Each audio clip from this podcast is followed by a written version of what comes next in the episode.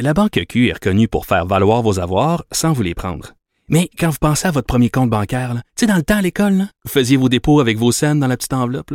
Hmm, C'était bien beau.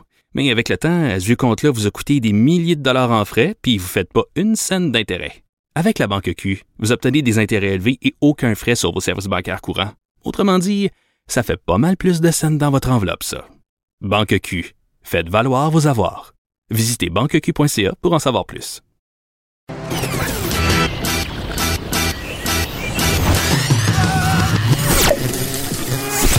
Pour elle, il n'y a jamais de mauvaise question.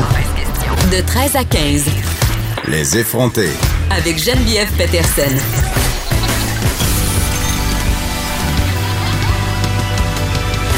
Cube Radio.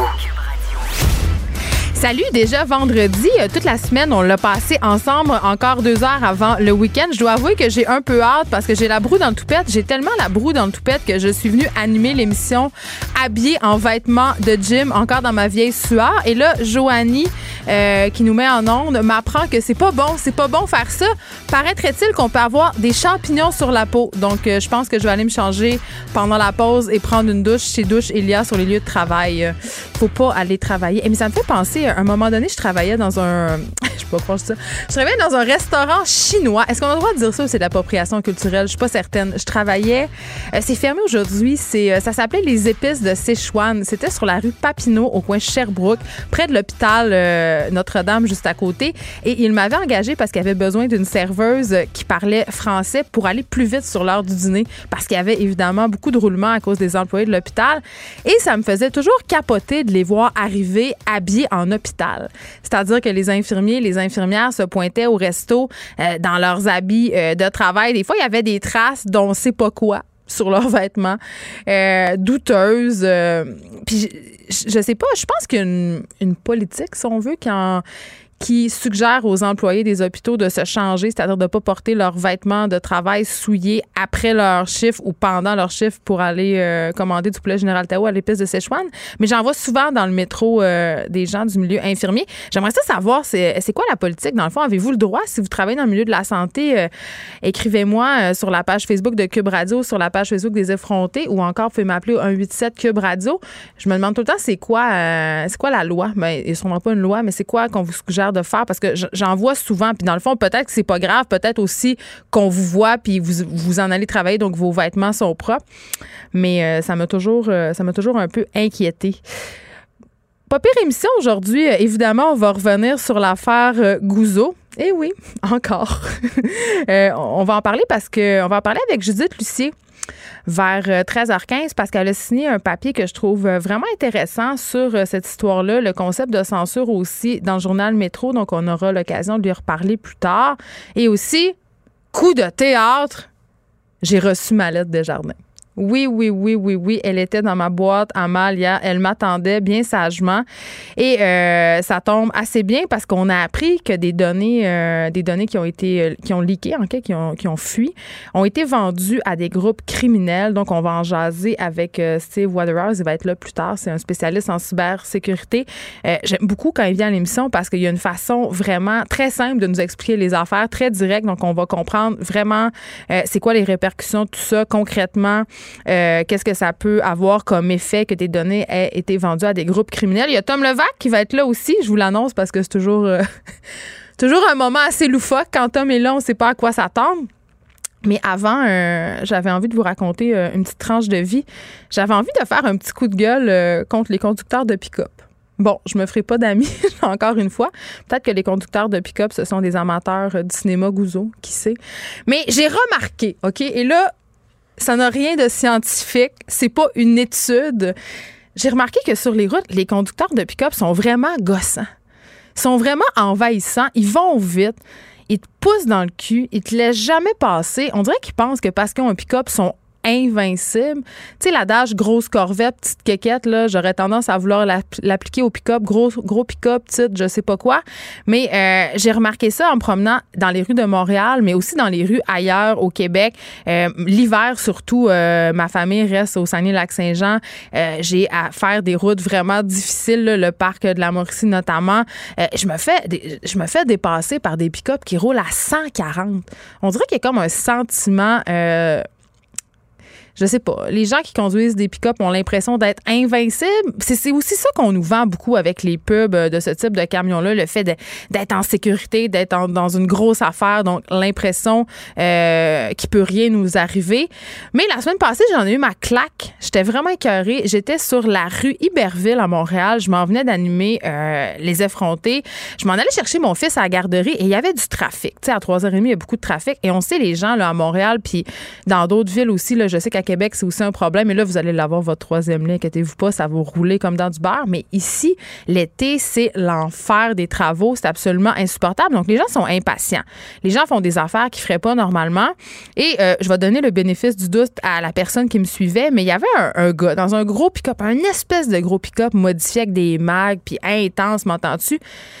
Il me klaxonnait. Il me suivait, puis il me klaxonnait parce que, selon lui, j'avançais pas assez vite.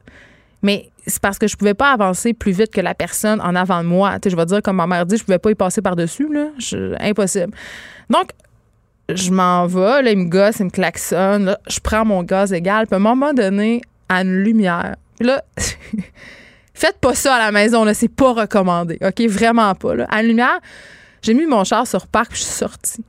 Je suis allée cogner dans sa, comme une enragée. Je suis allée cogner dans sa vitre, j'ai dit baisse ta vitre. J'ai dit là, j'ai dit est-ce que tu peux arrêter de me klaxonner? Parce que ça va rien changer, je peux pas aller plus vite que le trafic.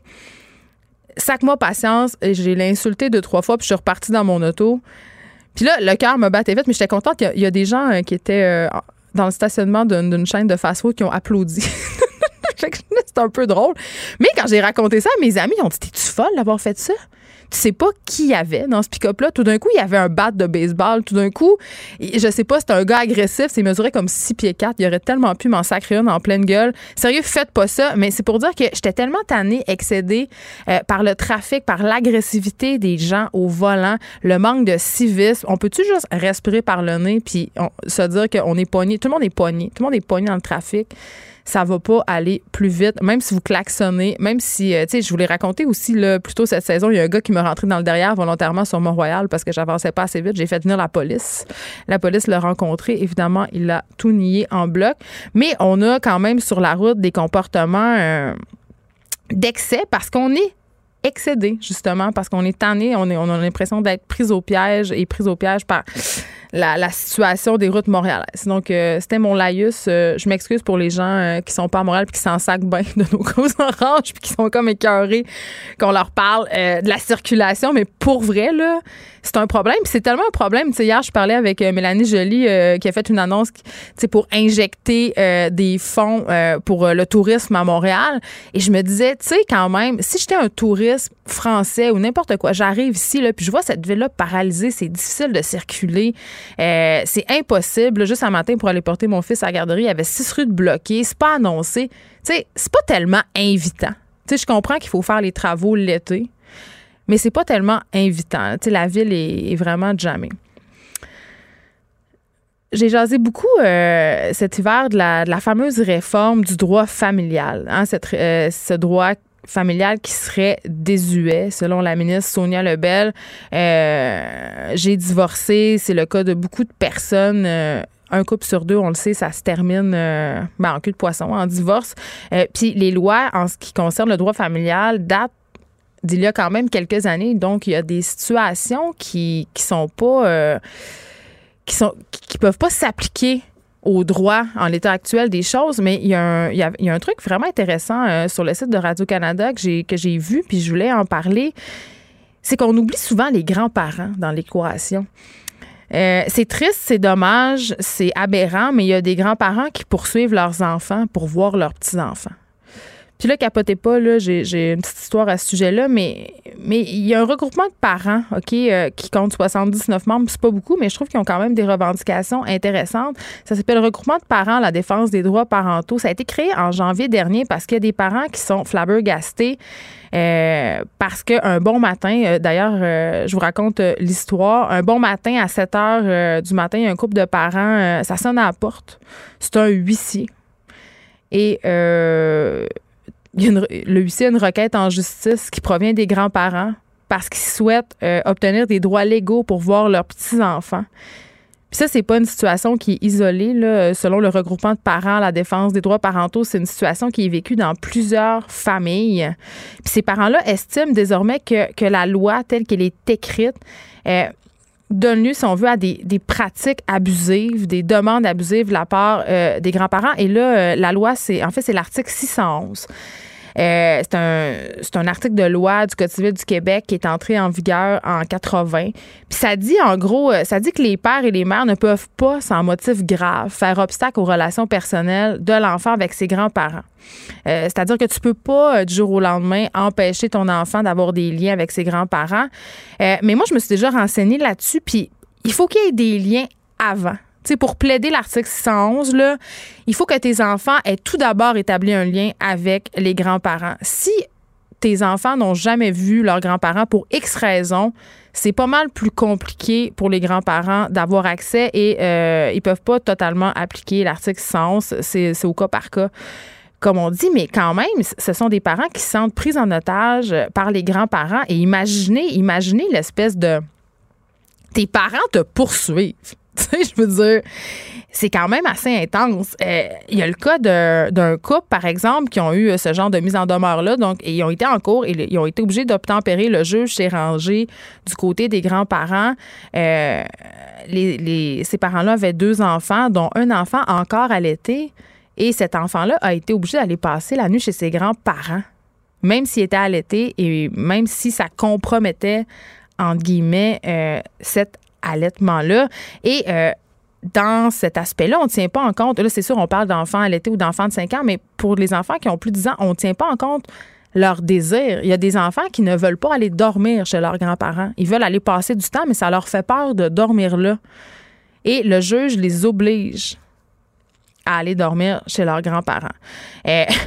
Et, on a parlé de, désespoir, de découragement, de la trahison.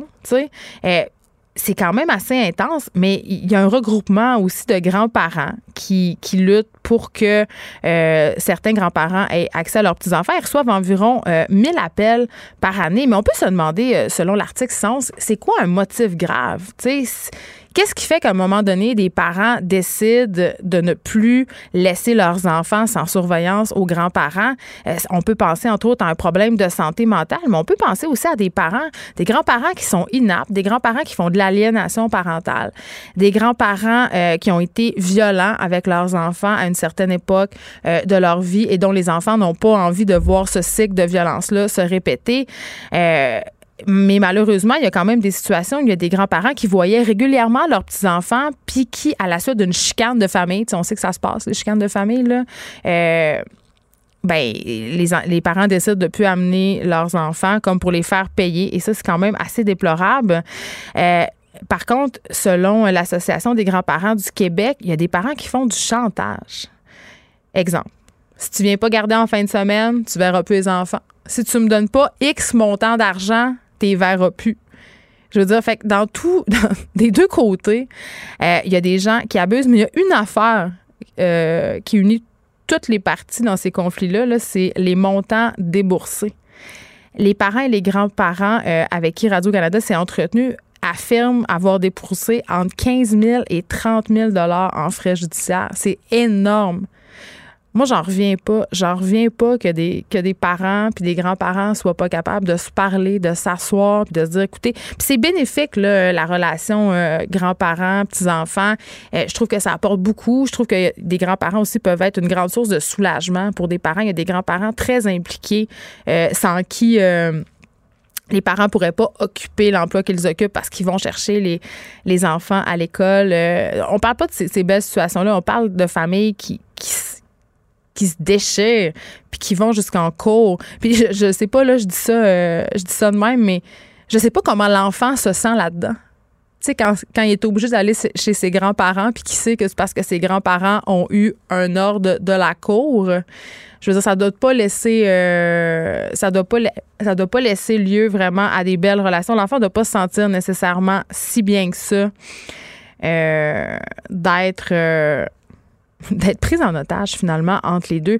Puis là, je vais vous confier une affaire. C'est la première fois que j'en parle publiquement, mais moi, ça me, ça m'est arrivé de couper les ponts avec un de mes deux parents pendant assez longtemps, assez longtemps pour qu'ils connaissent pas deux de mes enfants pour des raisons très personnelles et j'aurais trouvé ça euh, très, très, très, très, très malvenu euh, de la part de ce parent-là euh, d'enclencher des processus, un processus judiciaire dans le but de voir mes enfants alors que c'était mon, mon droit de pas euh, de pas donner euh, si on veut mes enfants à ce parent-là pour plein plein plein de raisons. Tu on a tous nos raisons personnelles on sait les familles c'est compliqué.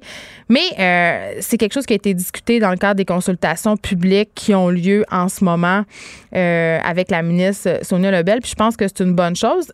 On, on, lui a demandé en fait Radio Canada lui a demandé si elle allait se prononcer sur l'article 611 sur son côté désuet euh, c'est pas, ça semble pas être dans ses priorités, mais elle affirme que son gouvernement a toujours euh, l'intention de vouloir modifier cette loi-là et de peut-être un peu amender euh, toute cette, cette, zone floue entre, sur la loi qui touche l'accessibilité des grands-parents aux enfants parce que, je l'ai dit tantôt, qu'est-ce qu'est-ce qu'un motif raisonnable d'empêcher c'est quoi faire obstacle? Vraiment, parce qu'on peut se poser la question.